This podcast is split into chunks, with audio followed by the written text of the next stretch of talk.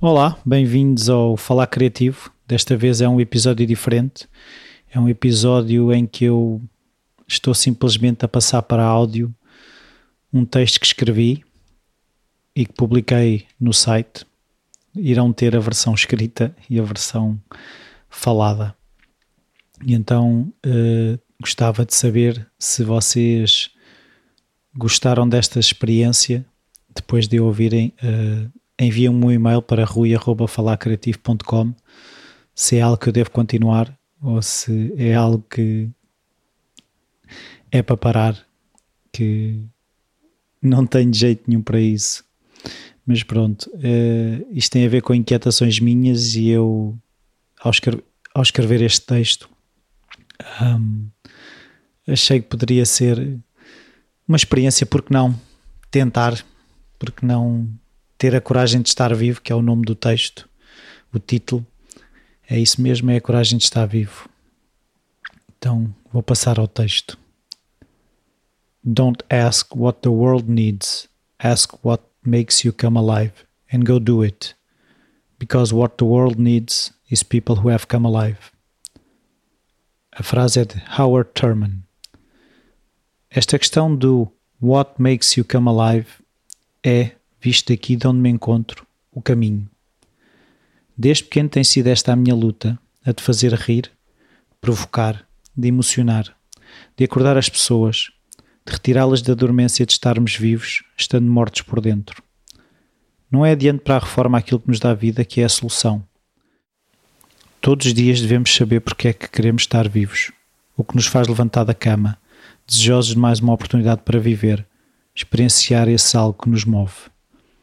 Para algumas pessoas poderá ser dançar, criar os filhos, pintar, cantar, o que quer que seja.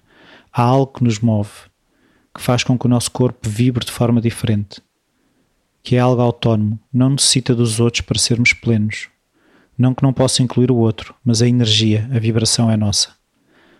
Que coisas são essas que nos puxam, nos empurram, nos levantam e nos fazem voar bem alto?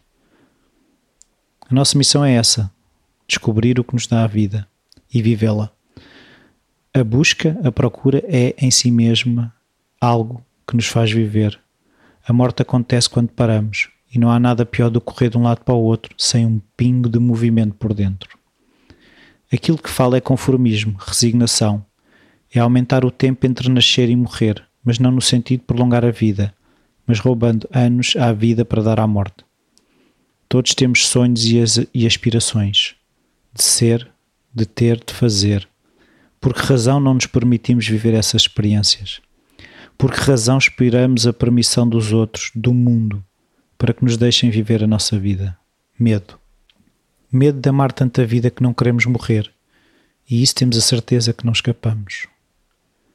Por isso, queremos convencer-nos que estar vivo não é assim tão bom. Sabotamos a vida com medo de gostar de estar vivo, nos agarrarmos à vida de tal forma que não a queremos largar é aquela atitude de, com a vida que tenho, morrer nem parece assim tão mal. Que enorme mentira. Daquilo que li, de histórias que ouvi, aqueles que viveram a vida pela vida, de forma inteira, quando chega à morte vão em paz, sem arrependimentos. Sabem que não deixaram de ser felizes com medo de algo que ninguém escapa. Viveram tudo o que podiam, as alegrias, as tristezas, mas sempre sabendo que estavam vivos, que acordavam acreditando que pela frente vinham aventuras, crescimento, emoção, partilha. As experiências que para eles valiam a pena.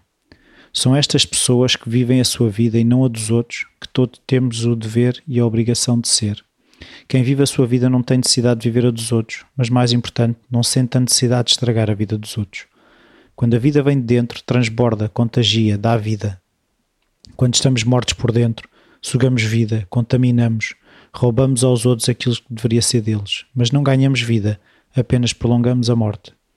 A parte boa é que nunca é tarde para acordar, para nos voltarmos a sentir vivos. Todos os dias podemos acordar com a pergunta: por que razão quer estar vivo? Pode passar muito tempo sem termos respostas, mas o simples ato de perguntar já é um sinal que a vida está cá, dentro de nós, a ganhar momento para sair e, por mais lamechas que sou, dar vida a tudo o que nos rodeia. Começa hoje. Amanhã pode ser tarde. Espero que tenham gostado do texto, espero que tenham gostado desta versão oral, além da versão escrita que podem consultar no site, no www.falarcreativo.com e mandem um e-mail para rui.falarcreativo.com para saber se é para continuar ou se devo parar com estas aventuras. Até à próxima.